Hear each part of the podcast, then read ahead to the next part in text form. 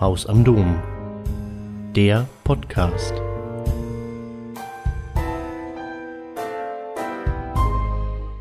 Meine sehr geehrten Damen und Herren, ich begrüße Sie ganz herzlich zu unserer neuen Veranstaltung in der Reihe Schaut hin auf dem Weg zum Ökumenischen Kirchentag 2020. Seit kurzem wissen wir, dass der Ökumenische Kirchentag auch tatsächlich stattfinden wird in Frankfurt, trotz Corona in kleinerer Form. Unsere Reihe findet auf jeden Fall weiter statt in guter Kooperation von dem Haus am Dom, der Evangelischen Akademie Frankfurt, der FAZ und dem Hessischen Rundfunk. Heute Abend haben wir das Thema Glaube in der entzauberten Welt. Wie verhält es sich eigentlich mit dem Glauben in der Moderne? Hat er eigentlich seinen Ort oder verliert er immer mehr an Fläche, je weiter die Naturwissenschaften und die Ökonomie voranschreiten? Oder müssen wir möglicherweise das Verhältnis von Glaube und Moderne noch einmal ganz neu durchdenken und anders, als wir es früher häufig dachten, dass die Moderne sozusagen immer areligiöser würde. Ich freue mich sehr, dass wir heute Abend wirklich zwei sehr interessante Referenten für dieses Thema gewinnen konnten.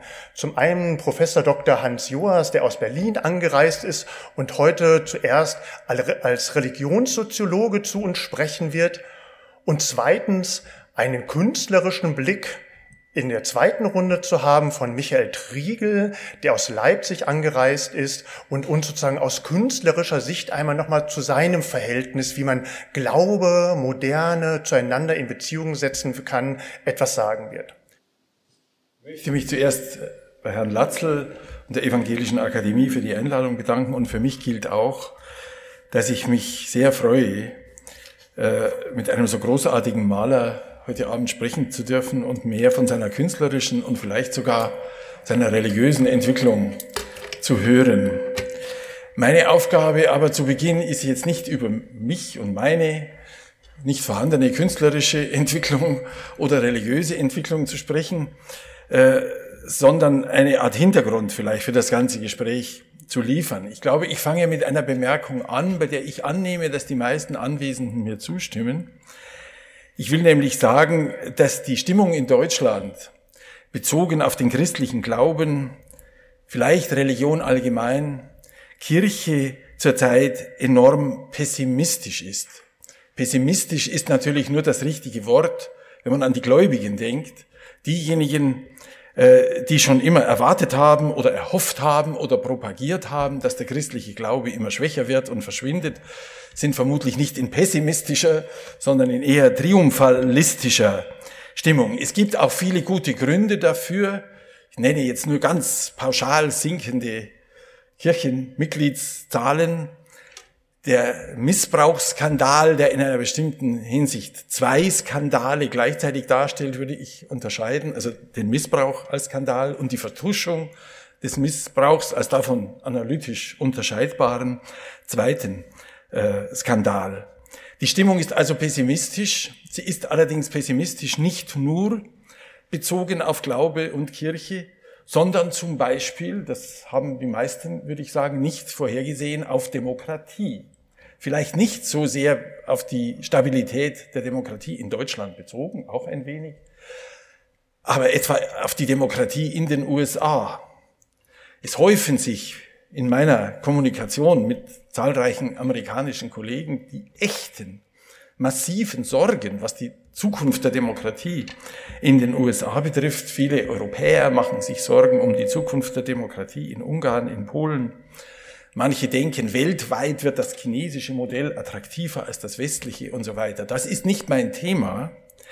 Ich sage es in dieser Einleitung eigentlich nur deshalb, um zu sagen, aus dem Pessimismus hinsichtlich der Zukunft der Demokratie ziehen aber die meisten Menschen nicht die Konsequenz, sie sollten jetzt schleunigst ihre demokratischen Überzeugungen aufgeben.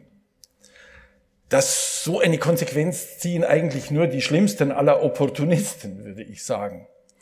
Und ich will damit sagen, auch wenn empirisch feststellbar sein sollte, dass es um die Zukunft des Christentums in Deutschland beispielsweise oder wo immer sonst auch schlecht aussieht, folgt daraus ja nicht, dass man deshalb seine christlichen Überzeugungen fahren lassen sollte. Diese Vorstellung, dass das notwendig wäre, beruht auf der falschen Vorstellung, dass es sich beim christlichen Glauben um so eine Art von quasi wissenschaftlichem, veralteten wissenschaftlichen Weltbild handle, so dass durch irgendeinen Fortschritt etwa der Wissenschaften der Glaube überholt sei. Das ist aber eine ungeheuer verarmte Vorstellung dessen, worüber wir reden, wenn wir über den Glauben reden. So, das war die Einleitung. Jetzt will ich kurz zu drei Punkten etwas sagen. Erstens, es ist eine unleugbare Tatsache, auch gerade für einen Sozialwissenschaftler, dass etwa in Deutschland, aber nicht nur in Deutschland, das Christentum in den letzten Jahrzehnten an Kraft verloren hat. Allerdings muss man gleich genauer hinschauen. Man darf nicht schnell auf Europa hin verallgemeinern. Wenn man genauer hinschaut, behaupte ich, sieht man, dass von solchen starken Schwächungstendenzen betroffen sind einige, aber keineswegs alle ex-kommunistischen Gesellschaften des östlichen Mitteleuropa und Osteuropas am meisten Ostdeutschland, die Tschechische Republik und Estland. Es ist eine interessante Frage, warum das zwischen diesen Ländern so unterschiedlich ist. Auch viele westeuropäische Länder sind betroffen, zum Beispiel Schweden, zum Beispiel Frankreich, besonders rapide äh, die Niederlande. Allerdings ist das Muster dieser Prozesse in den verschiedenen Ländern durchaus nicht dasselbe. Für den Fall Schweden hat sich in der Sozialwissenschaft ein Begriff herausgebildet, der heißt auf Englisch Vicarious Religion, stellvertretende Religion. Damit ist gemeint, dass in Schweden am Sonntag fast niemand, also jetzt etwas salopp ausgedrückt, dass in Schweden am Sonntag fast niemand in den Gottesdienst geht. Aber der größte Teil der schwedischen Bevölkerung es begrüßt, dass manche am Sonntag in den Gottesdienst gehen. Und ich behaupte, dieser Begriff würde die ostdeutsche Situation nicht beschreiben. Es ist nicht so, dass die meisten Ostdeutschen zwar vielleicht zu faul oder was immer sind, am Sonntag früh aufzustehen und in den Gottesdienst zu gehen, aber sie finden die, die gehen, eher bekloppt, als, ihre, als dass sie sie als ihre Stellvertreter auffassen würden.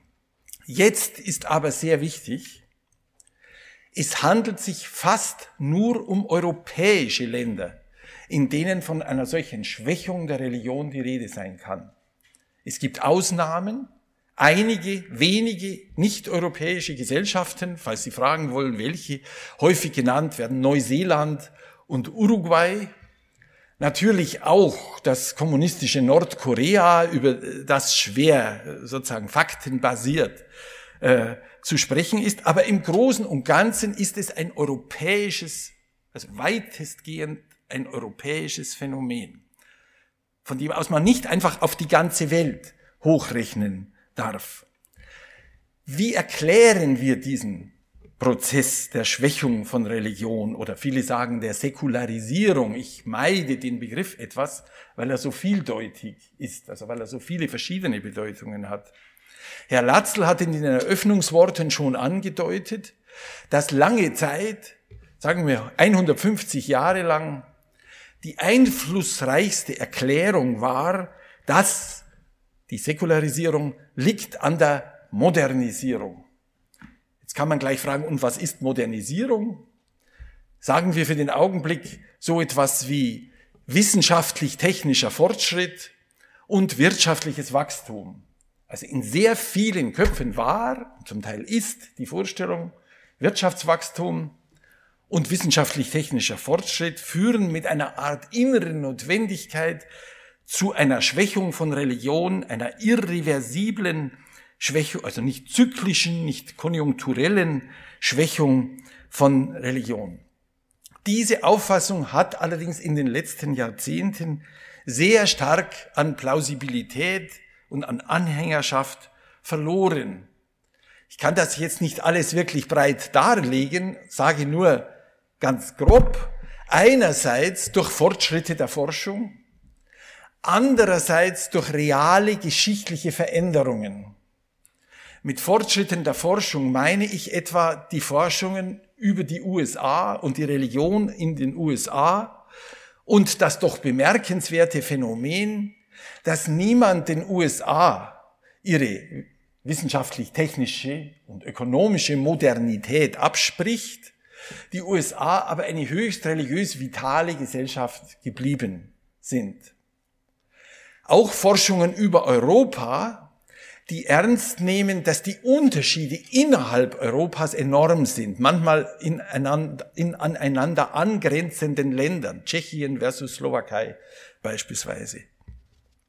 In der Realgeschichte ist bemerkenswert, ich nenne vielleicht nur zwei Teile der Welt, Ostasien, der spektakuläre Fall Südkorea, wo der vielleicht rapideste ökonomisch, wissenschaftlich, technische Modernisierungsprozess, den man sich überhaupt vorstellen kann, innerhalb weniger Jahrzehnte stattgefunden hat, aber nicht begleitet war von einer Schwächung von Religion, sondern im Gegenteil von einer Revitalisierung kultureigener Traditionen und sogar einer starken Christianisierung, vor allem protestantischen Christianisierung. Dasselbe gilt für Teile Chinas, zumindest bis zu dem Zeitpunkt vor etwa zwei Jahren, als die chinesische Staatsführung die Kontrolle über das revitalisierende religiöse Leben wieder deutlich verstärkt hat. Einen anderen Weltteil, den ich wenigstens nennen will, ist das postkoloniale Afrika. Die meisten Beobachter, auch die klügsten, haben angenommen, dass nach dem Ende der europäischen Kolonialherrschaft das Christentum in Afrika, das sozusagen quasi nur von außen hineingepflanzt worden sei, seine Kraft wieder verlieren würde. Aber das Gegenteil ist in den christlich geprägten Ländern Afrikas eingetreten, eine enorme Expansion sodass wir also heute in dieser pessimistischen deutschen Stimmung in einer historischen Situation über das Christentum reden, an dem das Christentum, also in, in der, das Christentum in der Welt quantitativ expandiert, während wir in Deutschland das Gefühl haben, es verschwindet. Ja, das widerspricht sich ja nicht logisch. Es kann ja in Deutschland verschwinden und woanders wachsen. Ja, aber ich bin trotzdem sehr dafür, dass man beides in seinen Blick aufnimmt. Jetzt ist der Punkt, an dem ich dann zum zweiten These umschalte, der, dass ich sage, eine ganz wichtige Frage lautet jetzt natürlich, ist diese, also vornehmlich europäische Säkularisierung etwas, das wir aus den speziellen Bedingungen Europas im 18. Jahrhundert, im 19. Jahrhundert, im 20. Jahrhundert heraus erklären können und müssen? Oder ist das etwas, was irgendwie immer schon im Christentum angelegt war?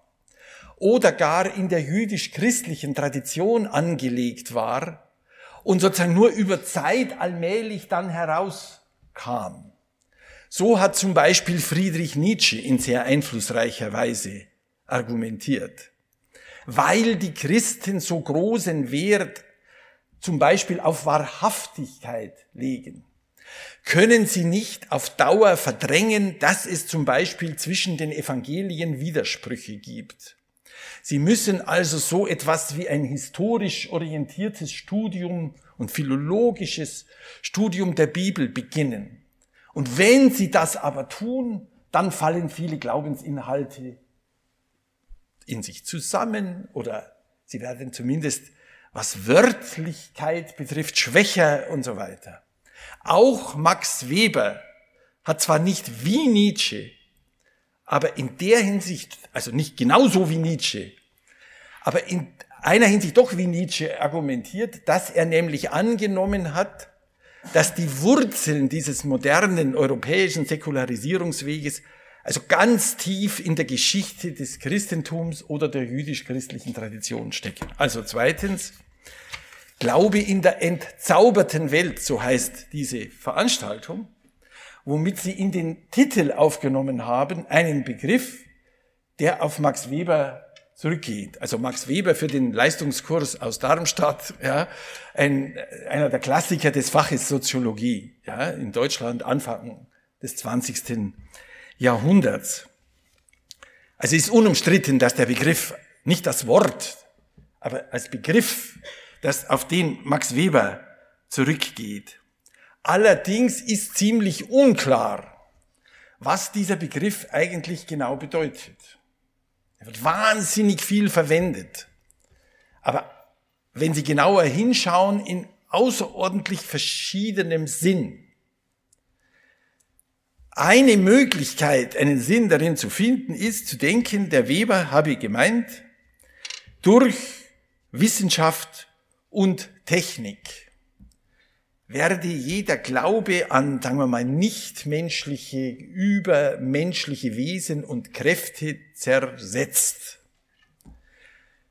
Es gibt auch eine textliche Grundlage für diese Annahme. Also es gibt einen berühmten Vortrag von Max Weber, wo er so geredet hat. Nur gibt es andere Stellen in seinem Werk, die dazu überhaupt nicht passen. Ich gebe Ihnen zwei Beispiele. Er schreibt, dass dieser Prozess der Entzauberung begonnen habe mit den alttestamentlichen Propheten, die ja jetzt nicht hauptsächlich durch ihre wissenschaftlichen Entdeckungen und technischen Innovationen bekannt sind. Oder er schreibt, dass der Prozess der Entzauberung seinen Höhepunkt bei Calvin erreicht habe. Jetzt könnte ich diesen diese alberne Bemerkung wiederholen. Also auch nicht jemand, der hauptsächlich durch Naturwissenschaft und Technik bekannt ist. Also es kann nicht so einfach sein. Wenn man genau hinschaut, sieht man, glaube ich, dass er sehr verschiedene Sinngehalte mit dem Begriff Entzauberung verbunden hat. Zum Beispiel Kampf gegen Magie. Das erklärt, warum der Begriff bei den Propheten vorkommt und bei Calvin. Auch so etwas wie Verlust der Erfahrung, dass der Welt ein Sinn innewohne.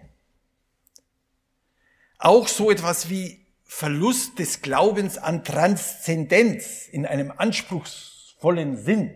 Ja, also dass es wirklich etwas gibt, was nicht von dieser Welt ist. Ich habe deshalb in einem Buch, das heißt Die Macht des Heiligen, vorgeschlagen, zumindest in einem ersten gedanklichen Schritt, diesen Begriff Entzauberung zu zerlegen und zu sagen, also manchmal bedeutet es Entmagisierung, manchmal bedeutet es Entsakralisierung, manchmal bedeutet es, das kann man jetzt kaum aussprechen, Enttranszendentalisierung. Verstehen Sie? Also Verlust von Transzendenzvorstellungen. Alles das ist was anderes als Säkularisierung, ganz offensichtlich. Jetzt ist der Witz, dass diesem Max Weber, glaube ich, die Vieldeutigkeit seiner eigenen Begriffshandhabung entgangen ist, weil er diese verschiedenen Sachen zu einer Geschichte verknüpft hat. Und diese Geschichte klingt ungeheuer suggestiv, ist aber falsch. Das ist meine Behauptung. Ja? Also die suggestive Geschichte lautet, es beginnt mit dem Kampf der Propheten gegen Magie. Ein welthistorischer Prozess, der sich in der, bis zur Entstehung des Christentums und so weiter fortsetzt. Dann, typisch protestantische Perspektive, im Mittelalter irgendwie regrediert. Das Mittelalter ist ein Rückfall in die Magie in dieser Perspektive bis in der Reformation das Prophetische erneuert wird und diese neuen reformatorischen Propheten bereiten auch den Boden für die frühneuzeitliche wissenschaftliche Revolution, die Expansion der Naturwissenschaften, die wiederum zu einem Weltbild führen, dass die ganze Welt nur ein in sich sinnloser kausaler Mechanismus ist, und so entsteht die Sinnkrise um 1900 und am Vorabend des Ersten Weltkriegs, also in der Lebenszeit von Max Weber.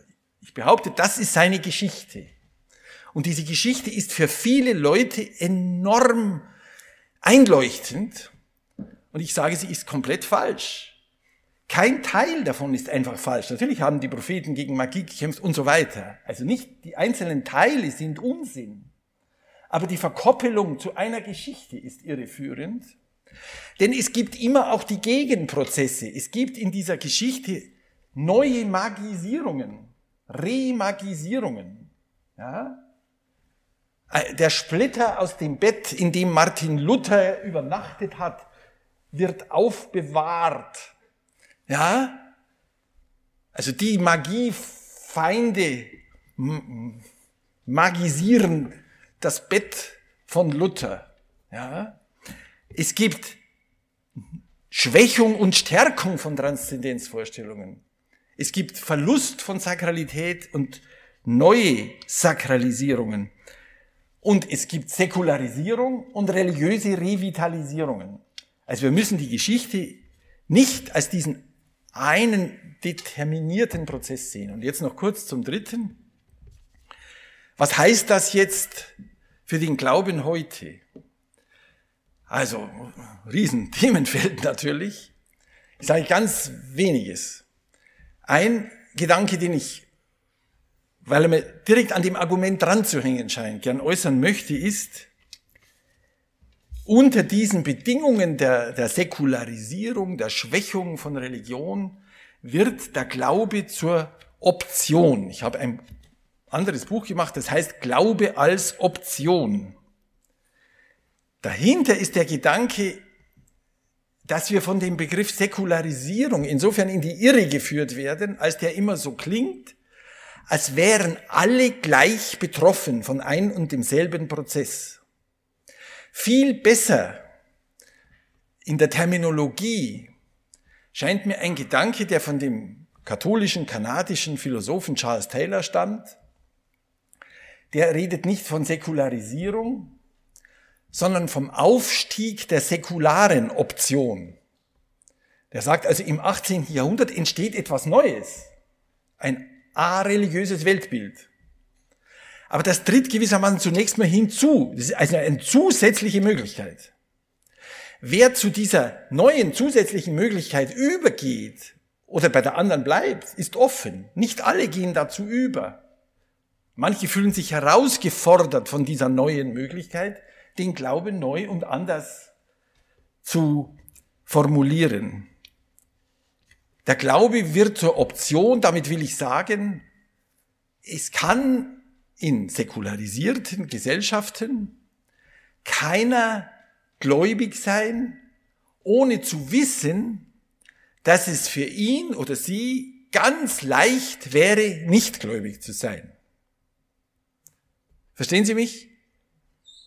Das ist ein, also ich weiß nicht, ich denke manchmal, dass die meisten gar nicht mehr nachvollziehen können, dass das historisch ungewöhnlich ist.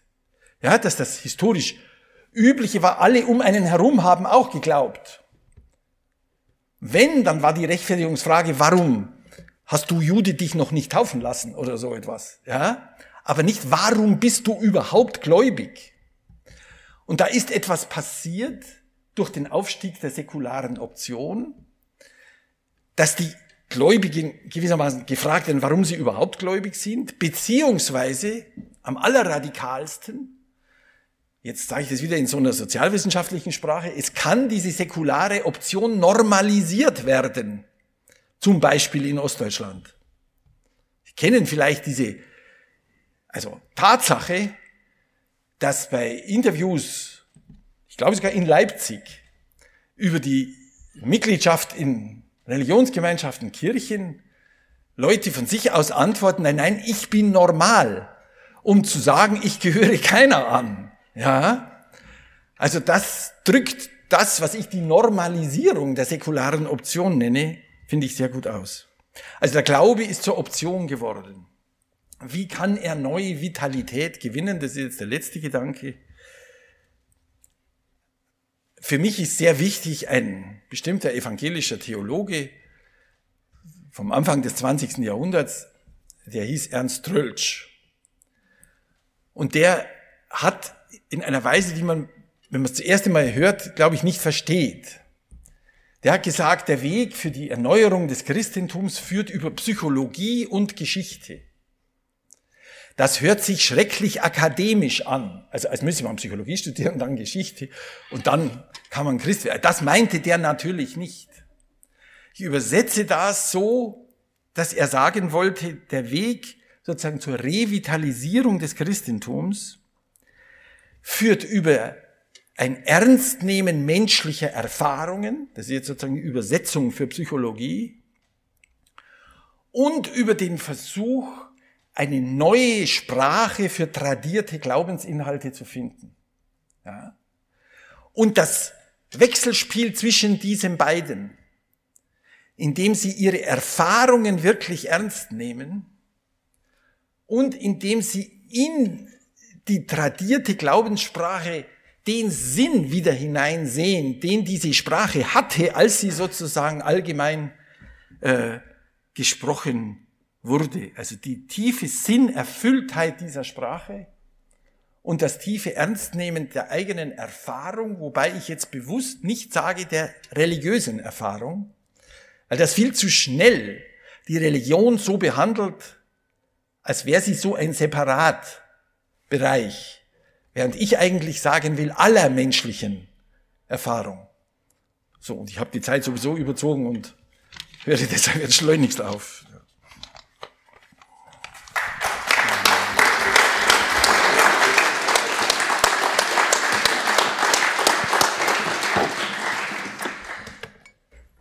Wenn wir heute Abend über den Glauben in einer entzauberten Welt sprechen wollen, so werde ich wohl nicht der Einzige sein, Sie haben es gehört, der auf Max Webers 1917 gehaltenen Vortrag Wissenschaft als Beruf hinweist.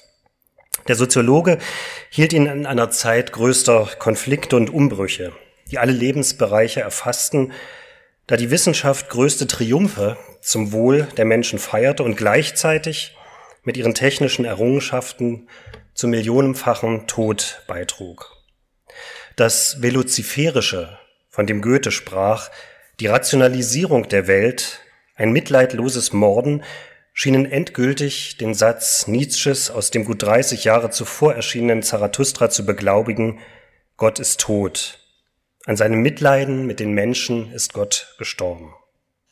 Max Weber schreibt, die zunehmende Intellektualisierung und Rationalisierung bedeutet also nicht eine zunehmende allgemeine Kenntnis der Lebensbedingungen, unter denen man steht, sondern etwas anderes das Wissen oder den Glauben daran, dass man, wenn man nur wollte, es jederzeit erfahren könnte. Dass es also prinzipiell keine geheimnisvollen, unberechenbaren Mächte gebe, die da hineinspielen, dass man vielmehr alle Dinge im Prinzip durch Berechnen beherrschen könne. Das aber bedeutet die Entzauberung der Welt. Zitat Ende. Nun dürfte den zum heutigen Gespräch Einladenden klar gewesen sein, dass von mir keine theoretischen Erörterungen unserer Fragestellungen zu erwarten sein kann. Bin ich doch kein Soziologe, Theologe oder Philosoph. Als Künstler kann ich nur einen Einblick zu geben versuchen in meine ganz persönliche Gedankenwelt und in meinen eigenen Glauben. Vielleicht gelingt mir das, indem ich mit Ihnen gemeinsam einige meiner Bilder betrachte. Denn ist nicht Kunst in des Wortes eigentlicher Bedeutung Weltanschauung. In meiner Schulzeit in der DDR wurde versucht, uns eine Weltanschauung des marxistisch-leninistischen Materialismus zu oktroyieren, auch die auf mich verträumten Knaben wenig Zauber ausüben konnte. Um wie viel die Fantasie anregender waren die Besuche in den Museen oder Kirchen mit ihren geheimnisvollen Bildern, die mit mir mit ihrer Farbigkeit und ihren rätselhaften Inhalten schnell zu einem Gegenentwurf zum Grau des Alltags und der schulischen Lehre wurden. Der Begeisterung für die Schönheit der Form in der Kunst der alten Meister folgte bald, spätestens seit dem im Alter von 13 Jahren erfolgten Besuch der Dresdner Gemäldegalerie mit ihrer Sixtinischen Madonna, die Auseinandersetzung mit den Inhalten, die durch die mich so faszinierende Form transportiert wurden. Wäre es nicht großartig, an diese Welt der Erlösung, der Wunder, der Auferstehung glauben zu können? Im Mai 1990 konnte ich dann zum ersten Mal nach Rom fahren. In der Kirche Il Gesù hatte äh, ich ein mich sehr bewegendes Erlebnis. Diese frühbarocke Jesuitenkirche ist ganz auf Überwältigung angelegt, durch ihre schiere Größe und den Prunk der Ausstattung.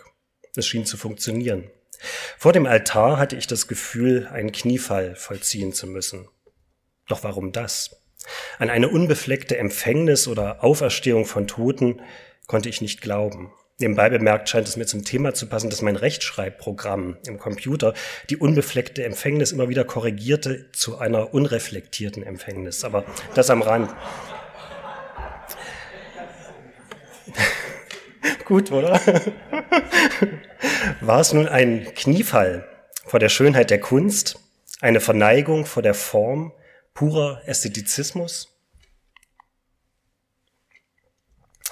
In seiner Schrift Kunst und Religion schrieb Richard Wagner, man könnte sagen, dass da, wo die Religion künstlich wird, der Kunst es vorbehalten sei, den Kern der Religion zu retten, indem sie die mythischen Symbole, welche sie im eigentlichen Sinne als wahr geglaubt wissen will, ihrem sinnbildlichen Wert nach erfasst, um durch ideale Darstellung derselben die in ihnen verborgene tiefere Wahrheit erkennen zu lassen.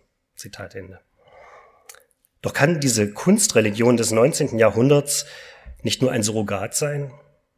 Kann das Bühnenweihfestspiel des Parsifal einen Gottesdienst ersetzen? Ich bin überzeugt, dass die Form eines Kunstwerks Gefäß und Träger des Inhalts ist. Inhalt und Form eine untrennbare Einheit bilden.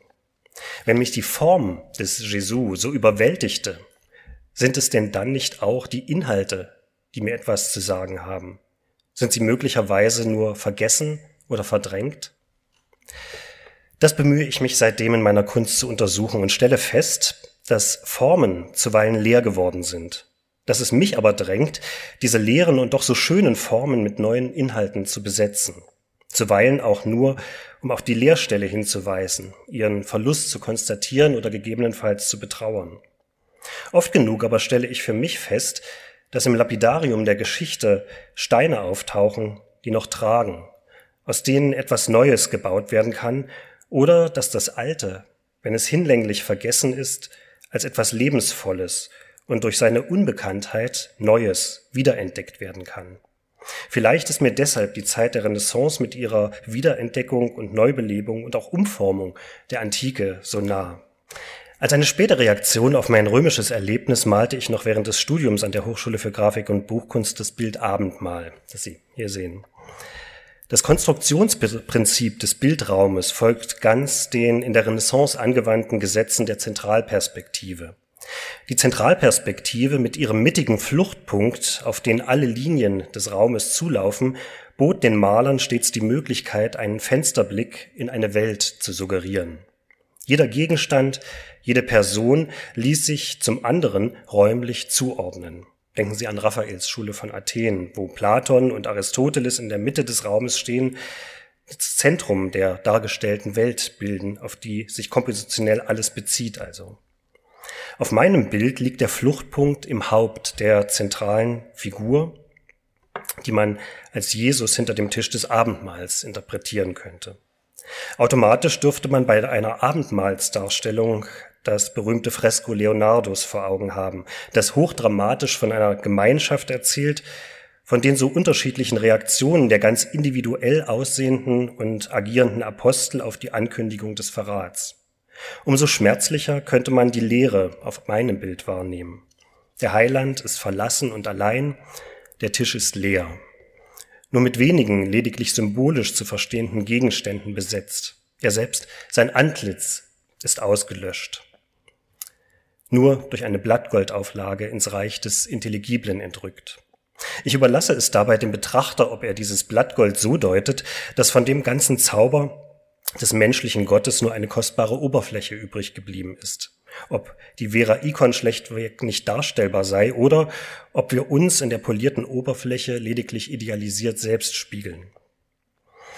Wenn auch durch die Zentralperspektive alles auf die einzige Figur zuzulaufen scheint, so dürfte auffallen, dass es ein leerer Raum ist, der sie umgibt, dass hinter ihr nur ein schwarzes Tuch aufgespannt und die arkadische Landschaft ganz an die Peripherie gedrängt ist, ja möglicherweise nur Kulisse ist.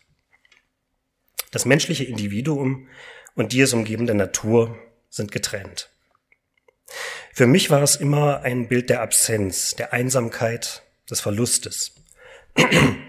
Und doch muss das nicht die einzige Interpretation bleiben. Ein Weihbischof, der das Gemälde auf einer Ausstellung gesehen hatte, schickte mir seine darüber gehaltene Gründonnerstagspredigt. Er merkte an, dass die Jünger Jesu verlassen zu haben scheinen, dass aber wir aufgerufen seien, die vakanten Plätze zu besetzen. Der Tisch sei zwar leer, doch dürften wir nicht nur immer um Gaben bitten, wir seien aufgerufen, den Tisch zu füllen. Eine Fehlinterpretation? Wohl nicht, sondern aus seinem Glauben heraus entgegen meiner eigenen Intention die durchaus notwendige Lesart. In der unteren Mitte sehen Sie einen kleinen Zettel. Auf einem sogenannten Cartolino haben die Maler der Renaissance wie Giovanni Bellini ihre Werke bildimmanent signiert, was ich spielerisch darauf Bezug nehmend auch tat. Der Psychoanalytiker, da sind wir bei, den, bei der Psychoanalyse, Raimund Reiche, verstand diese Signatur bei einem Festvortrag, den er vor der Deutschen Psychoanalytischen Vereinigung gehalten hat, über dieses Bild anders. Ich würde meinen Namen, mein Selbst, das sich der verlassenen Gottheit nähern möchte, wie ein Ex voto auf der vorletzten Stufe ablegen. Die letzte Stufe zu überschreiten wäre mir nicht möglich. Da war natürlich nicht nur der Psychoanalytiker klüger als der zu analysierende Künstler, sondern auch mein Unterbewusstes war weiter als mein Verstand. Diesem Unterbewussten versuche ich stets in meiner Arbeit Raum zu geben, darin vielleicht weniger dem Surrealismus als der literarischen schwarzen Romantik verwandt. Schon nach dem grandiosen Projekt der Aufklärung mit ihren Enzyklopädien, den wissenschaftlichen und technischen Errungenschaften schien der Himmel leergefegt. Hatte Voltaire nach dem Erdbeben von Lissabon nicht die Theodizee-Frage für erledigt erklärt? Doch ein Vakuum drängt stets danach, gefüllt zu werden. Kann das die Rationalität allein leisten? Es waren die Künstler, die das seismographisch spürten. Novalis suchte die blaue Blume, projizierte eine ferne Utopie in ein ebenso fernes Mittelalter. Die Nazarener pilgerten nach Rom und konvertierten zum katholischen Glauben. Die Romantiker versuchten wieder eine Beseelung der Natur, eine Wiederverzauberung der Welt. Mein 2013 gemaltes Bild Deus Absconditus entstand zu einer Zeit, da ich 30-tägige Exerzitien im Alltag machte, in deren Ende die Entscheidung zur Taufe stand. Es ist gleichsam ein Riesenstillleben, wir sehen eine Rumpelkammer der Geschichte, eine tote Bühne der Kunst vor der Dunkelheit eines ewigen Nichts. Die Schwärze und Leere des Hintergrunds, die wir sonst nicht ertragen würden, wird zugestellt mit Dingen und Bedeutungen, mit symbolisch und intellektuell aufgeladenen Gegenständen. Wie sagte Max Weber, die zunehmende Intellektualisierung und Rationalisierung bedeutet also nicht eine zunehmende allgemeine Kenntnis der Lebensbedingungen, unter denen man steht, sondern etwas anderes, das Wissen oder den Glauben daran, dass man, wenn man nur wollte, es jederzeit erfahren könnte. Können uns diese Dinge ein Bild vermitteln von Gott? Welche Zeichen brauchen wir, um an den Erlöser zu glauben? Es ist aber der Glaube eine feste Zuversicht auf das, was man hofft, und ein Nichtzweifeln an dem, was man nicht sieht, heißt es im elften Kapitel des Hebräerbriefs. Wir sehen hier also auch wieder einen Abendmahlstisch, doch erneut ohne versammelte Gemeinde. Ein Zettel hier unten mit dem abstrakten Erklärungsversuch der dreieinigen Gottheit. Zu lesen ist Pater non est filius, filius non est spiritus, spiritus non est pater, was zeigen soll, Vater, Sohn und Heiliger Geist sind nicht die gleiche Person. Im Zentrum der Skizze steht das Wort Deus und ist jeweils durch Linien mit den Wörtern Pater, Filius und Spiritus verbunden. Diese kluge scholastische Verbildlichung möchte die Einheit der drei verschiedenen göttlichen Personen im Diagramm, also rational, erklären. Wir sehen das Bemühen, das Geheimnis der Trinität fassbar zu machen. Nun ist aber ein enthülltes Geheimnis kein Geheimnis mehr. Verstehen wir denn durch das spröde Diagramm das Geheimnis der Dreieinigkeit Gottes? Die Botschaft des Blättchens behauptet etwas zu enthüllen. Doch verbirgt gerade dieser Zettel ein wichtiges Element des Glaubens und hier des Bildes. Die Präsenz der Wunden des Erlösers, die uns, da sie an unser Mitleiden und an unsere Schuld gemahnen, Jesus Christus menschlich näher bringen könnten, durch Gefühl nicht durch Rationalität.